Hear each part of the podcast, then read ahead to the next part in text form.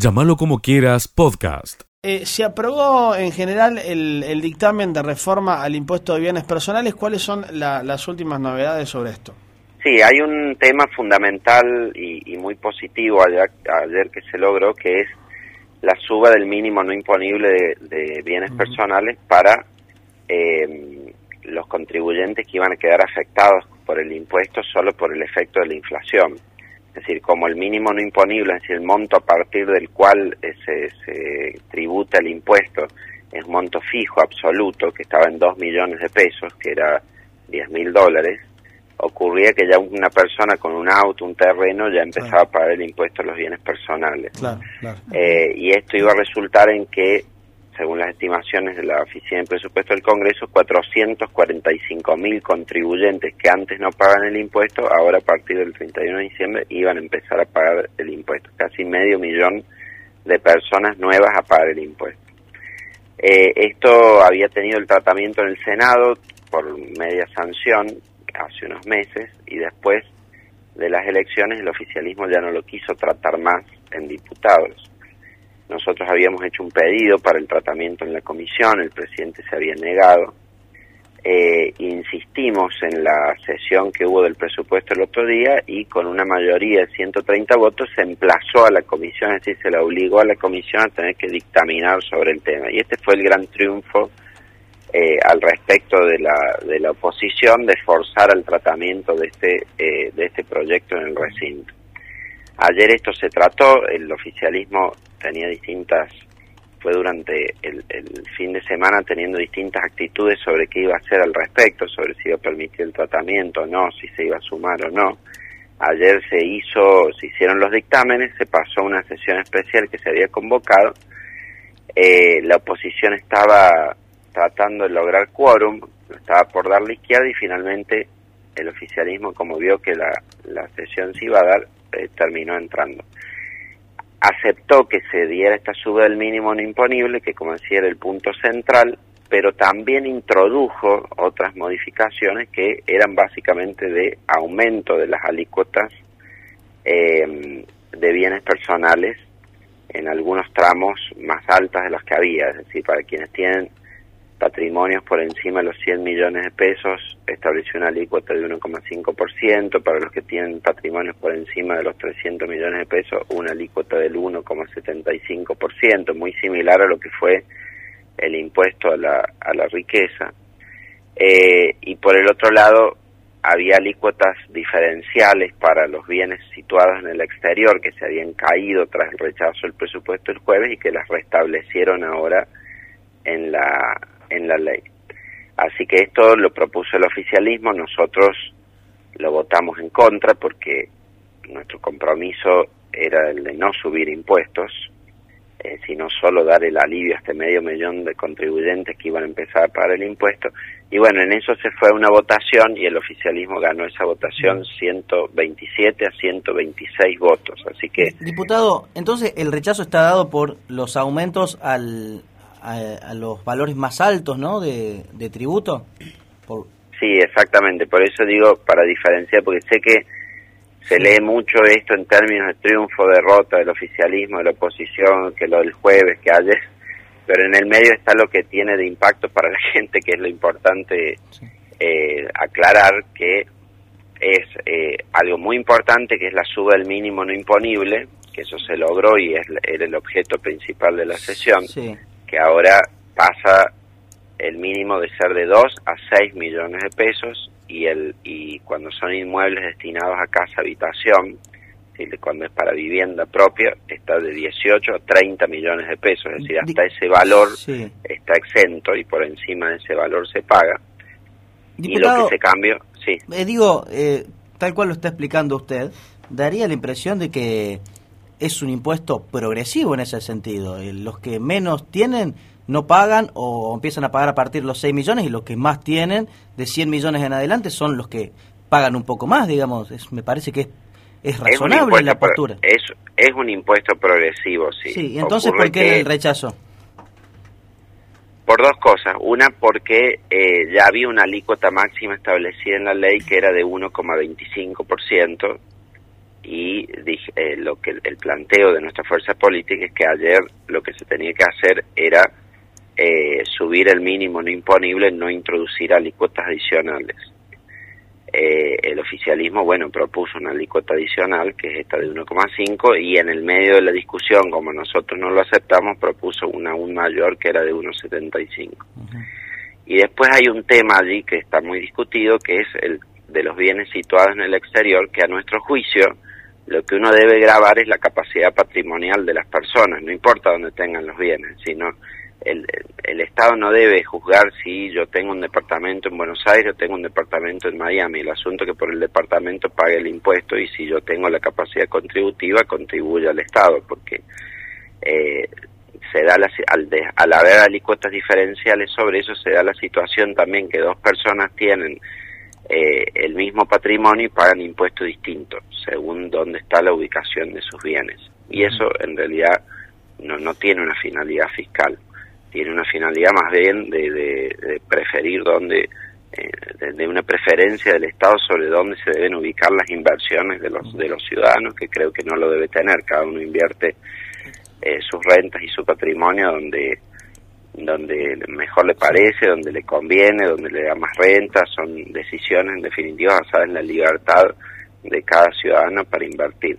Pero bueno, hubo diferencias en eso en el debate y se, y se saldó de esa de esa manera, pero lo grueso, por eso decía, lo grueso y más importante que iba 445 mil contribuyentes que iban a pasar a pagar el impuesto injustamente, y digo injustamente porque no iba a ser por una decisión del Congreso, sino solo por un efecto de la inflación, eso se evitó que eh, lo paguen.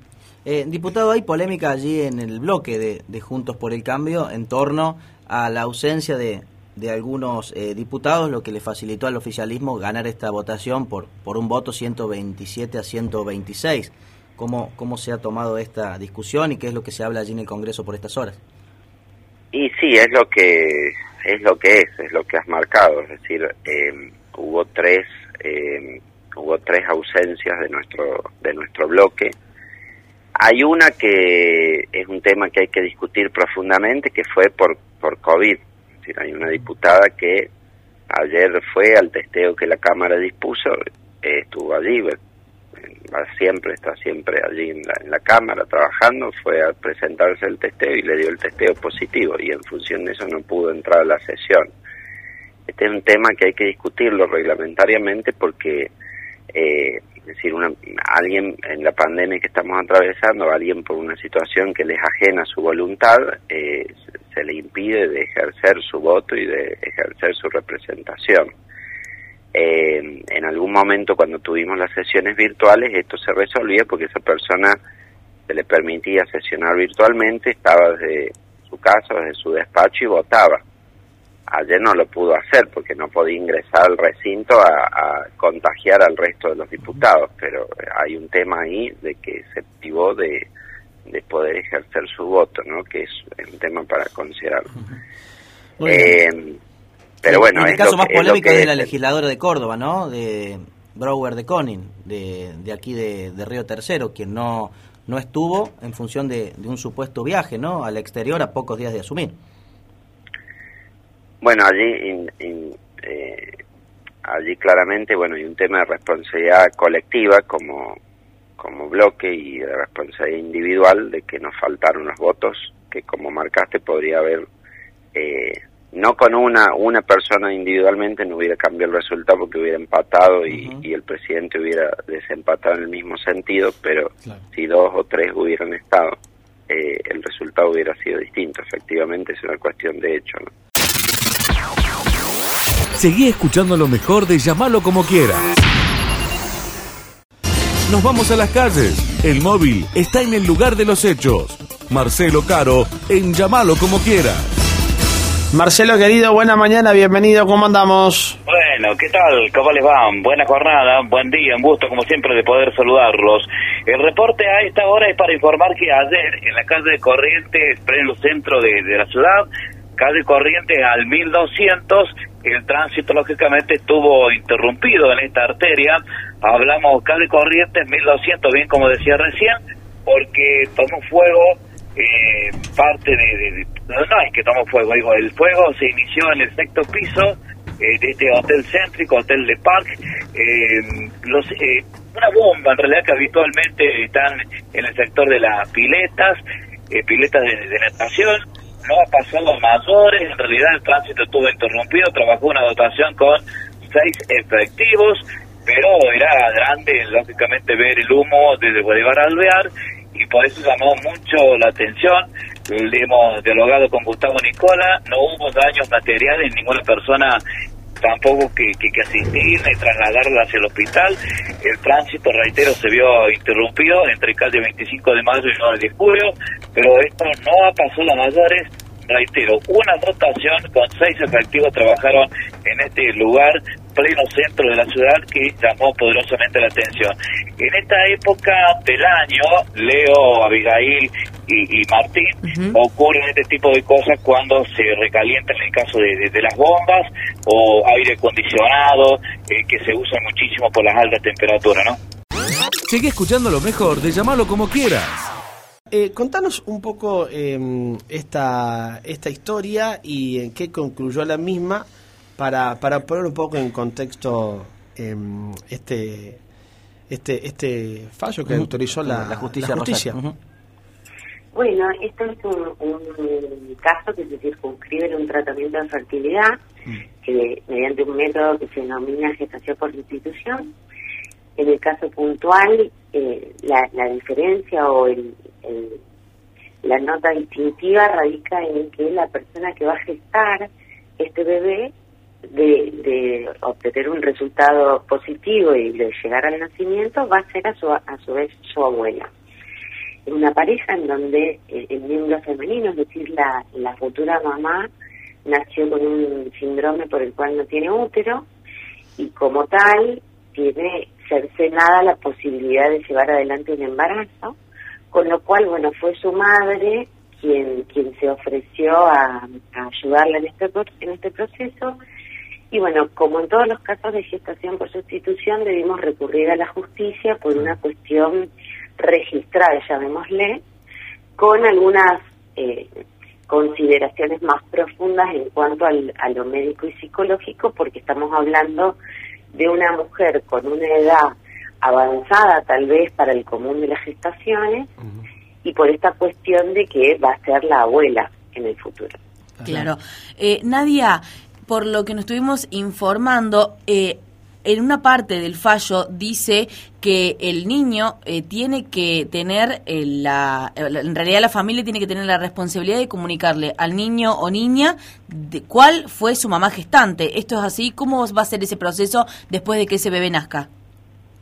En todos los casos de gestación por sustitución, eh, sobre todo en, el interior del país donde nosotros requerimos de una autorización judicial, no, no para hacer el tratamiento, sino para, para inscribir a ese bebé, los jueces tienen este recado de em, solicitarle a los intervinientes en este tipo de procesos que resguarden el derecho a la identidad tanto genética como eh, gestacional de los, de los niños.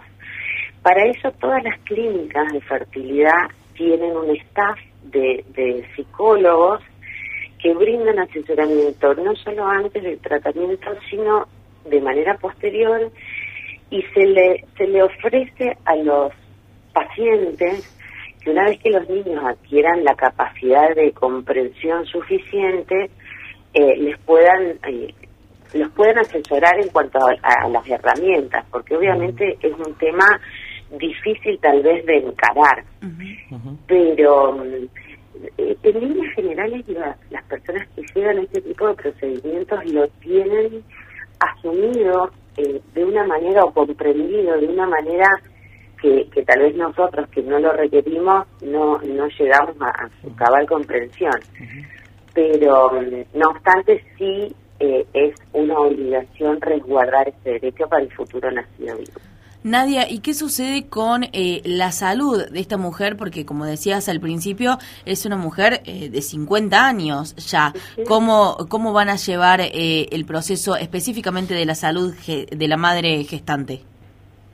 antes, de manera previa a, hacer la presentación judicial, se llevaron adelante todos los, procedimientos eh, que los médicos obviamente consideraron necesarios para verificar efectivamente la buena salud, sobre todo la buena salud gestacional, y si bien la edad constituye un riesgo eh, por, por, porque no estamos en la media de una gestación, lo cierto es que según los índices internacionales, una persona puede gestar tranquilamente hasta los 51, que es la, la edad gestacional que, incluso nuestra propia ley contempla. Así que tiene un seguimiento un poco más exhaustivo, pero mm, en líneas generales no, no constituye un, una prohibición o un límite para el tratamiento. Nadia, eh, si bien nosotros hoy aquí estamos charlando acerca de esta autorización por parte de la justicia, haciendo un flashback, si vamos hacia atrás en el, en el tiempo, ¿cuándo se inició todo esto? Porque bien sabemos que cada caso es muy particular, muy puntual, pero que también hay una cierta burocracia que a veces eh, dilata mucho el tiempo. En este caso particular, todo este proceso para llegar a esta autorización? ¿Fue rápido? ¿Fue tedioso? ¿Hace mucho que vienen tratándolo? ¿Qué nos puedes contar? Mira, nosotros acá en Rosario eh, debemos agradecer que tenemos una justicia que en, este, en estos casos en particular son muy ágiles. También es cierto que hace muchos años, hace el 2015, que acá estos tipos de tratamientos se presentan judicialmente, entonces también nosotros los abogados tenemos las herramientas para allanarle los caminos a los jueces, ¿no es cierto? Eh, en, este caso particular tardó entre cuatro y cinco meses nada más. Ah, Pero nosotros tenemos un caso muy conocido allá de la ciudad, de no de la ciudad, sino de la provincia de Córdoba, que estuvimos casi dos años por, por, por la lentitud de la justicia. Así que lo cierto es que lamentablemente varía mucho dependiendo del fuero donde ingrese y más teniendo en cuenta que en Capital Federal se pueden llevar adelante estos, estos tratamientos sin intervención judicial. Entonces, sí, lo cierto es que, bueno, estamos eh, pidiendo a grito una legislación para que para que se unifique, porque si no va a depender de donde uno viva la, la, premura que tenga el trámite o no. Eh, doctora, dos en una. Eh, ¿Reviste algún antecedente este hecho de que la propia abuela va a terminar gestando a, a su nieto, digo, antecedente a nivel local o, internacional. Y por otro lado, hablaba de la lentitud o, la rapidez ¿no? en las resoluciones de, de la justicia. Eh, hay cuestiones de índole eh, tal vez de religiosas, de creencias de los propios jueces, eh, quienes retrasan o aceleran justamente estas resoluciones que ya están contempladas en la normativa. Empiezo por la segunda. Eh, no podría responderte esa pregunta con, con nombre y apellido, en realidad. O sea, entiendo que es un tema muy eh, socialmente complejo, más para, para mm, personas de otra generación. O sea, eh, nosotros tenemos en la media de los jueces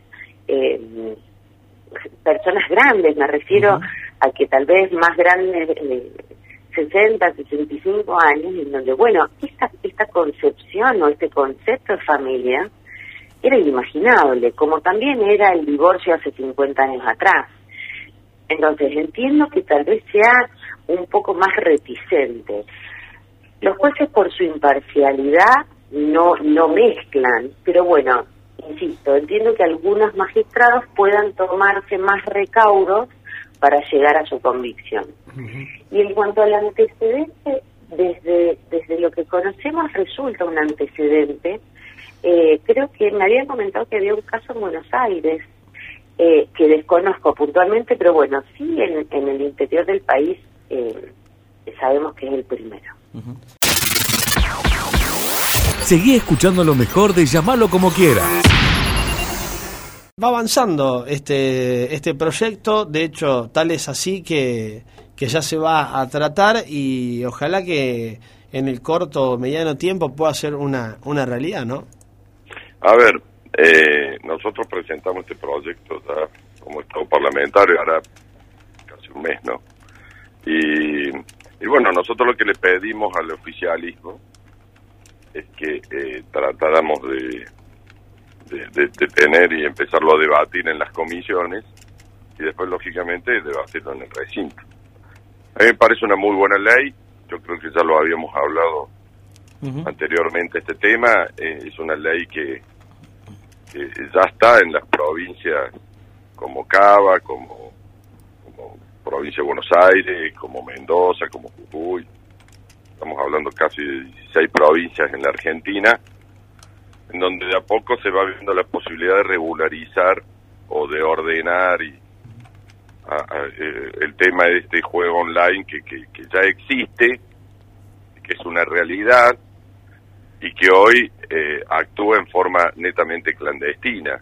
Ese, ese, al actuar de esta forma, eh, no hay ningún límite, juegan menores, y realmente es muy preocupante. Y a mí, a mí lo que me preocupa más es que haya, haya dirigentes de mi partido o, o, o opinólogos, llamémosle así, de que esto, de que esto es un jue es, es una ley para, la timba y para todas estas cosas. A ver, ha pasado muchos años desde que Córdoba tiene juego eh, con este tipo de tragamonedas ahora es otro el, juego que hay y en algún momento hay que regularlo y tiene que la única forma de regular esto es a través de, del Estado y a través de una ley. También lo pueden hacer, ha habido gobernadores que lo han hecho eh, eh, en forma de decreto. A mí me parece de que eh, es mucho mejor la ley y más que todo cuando la ley tiene un montón de ítems y, que se pueden ir mejorando, lógicamente, porque con eso, primero que no juegan menores, segundo que se tienen que loguear, hay un registro de, de loguear significa que el, jugador pierde la, la, la incógnita de estar jugando en forma clandestina también, se, tiene que, eh, que, que loguear y automáticamente eh, sabe quién está jugando, hay un registro de jugadores. Aparte, eh, el tema este, eh, ahí, Martín, el, el, tema es que esto lleva tiempo también la implementación. Yo viajé ayer casualmente a Buenos Aires, estuve en Buenos Aires eh, hablando con, con Santillán, que es el presidente de, de la lotería de, Cava, que recién eh, pusieron en funcionamiento esta eh, esta ley el, 9 de diciembre y la aprobaron hace dos años. Eh, son leyes, son son son leyes de las cuales a lo mejor sirven en primera instancia para combatir la, ilegalidad y la, la, llamémosle la clandestinidad de, estas páginas, ¿no? Eh, pero pero tiene tiene mucho tiempo de implementación, en mucha tecnología, no no no es tan fácil, entonces por eso a lo mejor uno uno eh, dice, pero ¿por qué tanta tanta necesidad de querer aprobar una ley? Nosotros hace de principio de año, porque esta ley, por ejemplo, es que, le diría que es casi igual a la de María Eugenia Vidal en, Provincia de Buenos Aires, que fue aprobada en el 2018 y recién ahora, después de casi tres años, eh, empezó a funcionar. Nosotros eh, pensamos de que eh, la ley es necesaria para Córdoba y después hay que ver cuál va a ser el tiempo que necesitamos y en eso seguramente la Lotería de Córdoba y el Ejecutivo verá y nosotros con algún tipo de seguimiento veremos de que esto se, se, realice lo antes posible, porque es la única forma de regularizar un juego que se nos está yendo de las manos. Legislador, ¿y qué eh, tiene para decir en cuanto al comunicado de Juntos por el Cambio de la provincia de Córdoba, firmado por todos los presidentes, rechazando este proyecto de regularización del juego online y además pidiéndole a los legisladores eh, firmantes, que son de Juntos por el Cambio, que, que retiren el proyecto y que no se debata el, próximo 29, que sería la, la fecha ¿no? de, debate allí en la unicameral. Mire, primero no sabemos cuándo va a ser la fecha de debate, segunda. Y segunda, no tenemos ni fecha de, de, comisiones, o sea que hay que ver, ojalá que se haga lo antes posible. Eso con, em, estamos empezando por la, por la última pregunta. Eh, con respecto al tema de la, de la ley en sí, eh, es una muy buena ley, yo estoy convencido de eso. Es una ley que está ya casi en 14 provincias, entonces eh, no, no, puede ser de que las 14 provincias estén equivocadas y, y, acá los, los, los dirigentes de, Juntos por el Cambio, o, algunos dirigentes, tampoco no son tan representativos. Eh, ¿No son tan representativos?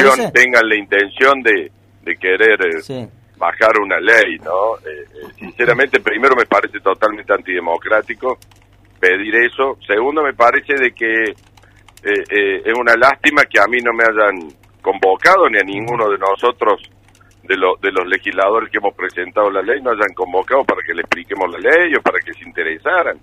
Me parece que se han apresurado. Es un tema de, negligencia política, ¿no? no ojo con ese tema, ¿no? No te podés eh, eh, salir a decir estoy... Una cosa es estar en contra y, arrebatarse y, y estar en contra como lo hicieron al principio, se arrebató y el Comité Provincia sacó un documento, apenas presentamos la ley nosotros y, y, bueno, eso es arrebatarse, porque eso es, eh, es, es más que todo político, porque acá hay tres cosas. Vos te podés, vos te podés decir de que estás en contra, vos podés decir que no estás de acuerdo, vos podés decir de que no es momento para, para tratarla, que yo no sé cuál sería el momento, pero no importa. Eh, a ver, la podemos debatir, podemos decir algunas otras cosas, otros temas, pero hacer bajar una ley, primero que es lo más antidemocrático que he visto. Y, y, encima lo he visto ahora al presidente del bloque de la UCR pidiendo que nunca, nunca, mire, estoy por cumplir casi 10 años de legislador, nunca lo vi en la legislatura pedir que bajen una ley. verdad que, porque ya tomó estado parlamentario, se está por por ver, se, eh, se está por debatir en las comisiones, me parece una barbaridad. Y le digo más, ya querer bajar una ley o querer hacer bajar una ley es por dos motivos. O tienen algún interés político o tienen algún interés económico. Entonces, y eso se lo digo claro y no tengo ningún problema en decirlo en donde sea. Me hubieran llamado, hubieran, se hubieran interesado por la ley, lo hubieran leído la ley. Porque, ojo, yo vengo, le, acabo de decir, vengo de Cava. ¿Sabe cuántas leyes sacaron de estas? Tres. Van por la tercera ley. Eso significa de que no es una sola ley. La ley te ayuda a combatir las páginas online clandestinas, truchas, mafiosas. Entonces, y, y a partir de la ley tenés algún tipo de herramienta para combatir eso. Hoy no tenés nada para combatir eso. Hoy juegan los menores, los menores le están robando la plata a los padres, pareciera que, que pareciera que nadie sabe lo que está pasando porque los menores no, no, no, juegan al, al, al, póker, los menores juegan a los videojuegos y los videojuegos apuestan. Eso es lo que tienen que saber. Y hay menores que convocan a otros menores que se los llama cajeros. Yo eh, eh, en, en, Río Cuarto hay un informe muy importante de unos psicólogos. Es más, hasta citan la página, se llama Río Cuarto Casino Online, una cosa así. Entonces, a ver, y y son siderales las cifras. Y acá lo único están preocupados, mi partido. La otra vez eh, también eh, en el comunicado que sacó Juntos por el Cambio, de las cuales ninguno de esos, de, esos Juntos por el Cambio ganaron con los 54 puntos que hemos hecho nosotros. Pero eso es aparte. No voy a desacreditar a ningún tipo de, de dirigente. Pero sí me molesta de que digan, ah, bueno, pero no lo tendría que haber presentado la oposición, lo tiene que presentar la, la, el oficialismo. Pero es que esto es una cosa de loco, yo nunca he visto esto. O sea que no, les interesa absolutamente nada, lo único que les interesa es quién la presentó. No voy a decir cosas que le presenta un radical, en el caso mío, que yo soy radical y, y la presenté con, con legisladores de, del PRO. Pero, eh, en serio, insisto, si alguien quiere bajar una ley, es porque o tiene algún interés económico o tiene algún interés político. Entonces, y esto, esto no se juega con la política. Y esto no, nosotros no vamos a presentar una ley para incentivar el juego, al contrario, estamos presentando una ley en donde lo vamos a restringir, en donde se tiene que cruzar con el RENAPER, el Registro Nacional de las Personas, en donde se tiene que cruzar con el ANSES para ver si tiene, eso es lo que vamos a incorporar, si tiene algún tipo de plan, ya sea asistencia social a nivel nacional, provincial, no puede jugar, lo están haciendo en Cava y rechazan un montón de gente para jugar. Entonces, eh, eh, eh, ese es uno de los temas. Hay, hay, varios temas que se puede incorporar en este. y, y, varias veces se, se, puede, como es tan rápido, tan tecnológico, no es muy difícil de que esto se haga un día para el otro. Nosotros hemos propuesto cinco concesionarios, cinco licencias. A lo mejor tienen que ser más.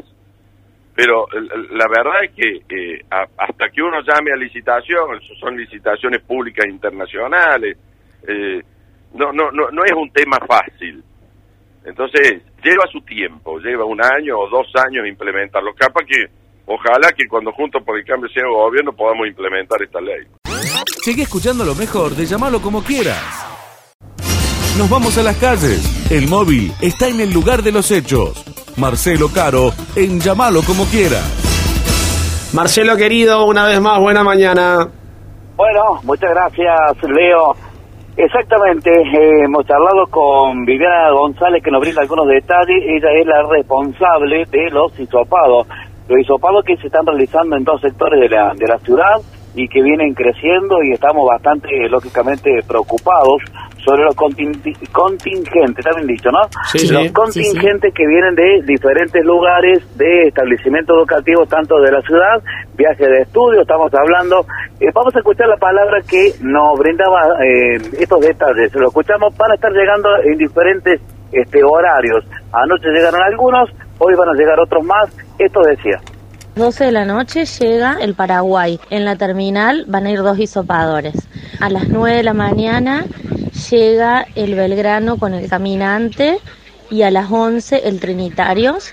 A las 9 los del Belgrano y el caminante los vamos a testear en el colegio de El Belgrano y a los del Trinitarios en el colegio Trinitarios. Y el 23 llega el Alberdi, el Mármol, el ISA, la Escuela del Trabajo y las Rosarinas que vamos a ir, eh, ir también los vamos a ir a testear a ellos. Bien, Viviana González respondía a esto aquí en los micrófonos de Radio Villa María, son la cantidad de establecimientos educativos que van a estar llegando en el transcurso de esta jornada y después puntualizamos otra fecha más adelante. Hay el tema de los contingentes, ¿no? Que ha preocupado y ha traído un poquito más de alerta para los villamarienses. De todos modos, nos seguimos cuidando, Leo. Llámalo como quieras, podcast.